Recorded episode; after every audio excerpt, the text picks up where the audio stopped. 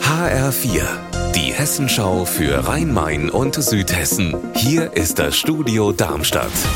Mit Raphael Stübeck, guten Tag. Als Rufmord haben die Anwälte von Eintracht Frankfurts Präsident Peter Fischer die Kokainvorwürfe gestern bezeichnet und die Drogenrazzia in Fischers Haus vor ein paar Tagen als rechtswidrig dargestellt. Darauf hat nun wiederum die Staatsanwaltschaft Frankfurt reagiert. HR-Reporterin Heike Borufka. Eine Sprecherin der Staatsanwaltschaft hat die Vorwürfe von Fischers Anwälten als haarsträubend bezeichnet.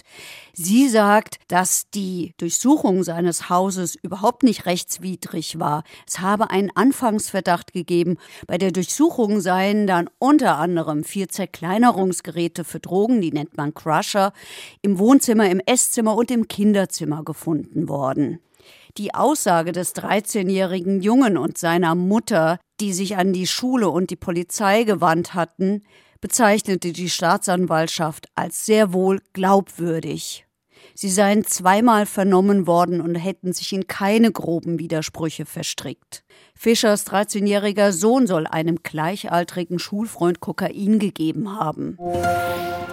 Sechseinhalb Millionen Euro, so viel bekommt die Stadt Funkstadt vom Land Hessen, quasi als Dankeschön dafür, dass die Stadt den Hessentag ausrichtet und sich mit dem Geld hier und da aufhübschen kann. Jetzt hat Funkstadt auch bekannt gegeben, dass mit dem Geld unter anderem die städtische Sporthalle saniert werden soll. HR-Reporterin Petra Demand, was hat die denn mit dem Hessentag zu tun?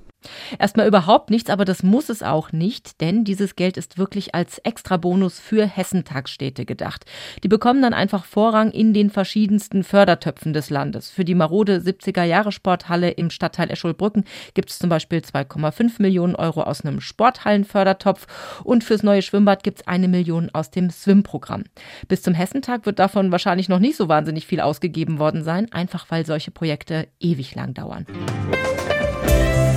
Unser Wetter in Rhein-Main und Südhessen. 4 Grad melden aktuell Abergen, Pannroth im Rheingau-Taunus-Kreis und auch Höchst-Vierschbach im Odenwaldkreis. Dabei ist der Himmel jetzt am Nachmittag vielerorts aufgelockert und es scheint etwas die Sonne.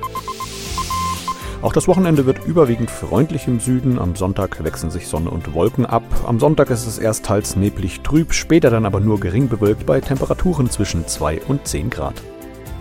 Ihr Wetter und alles, was bei Ihnen passiert, zuverlässig in der Hessenschau für Ihre Region und auf hessenschau.de.